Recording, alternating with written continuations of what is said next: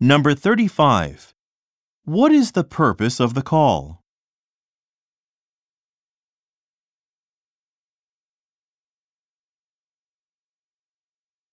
Number 36. Why does the bakery request advance notice?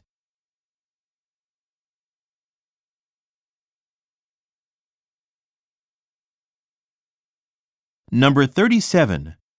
What will take place on January 30th?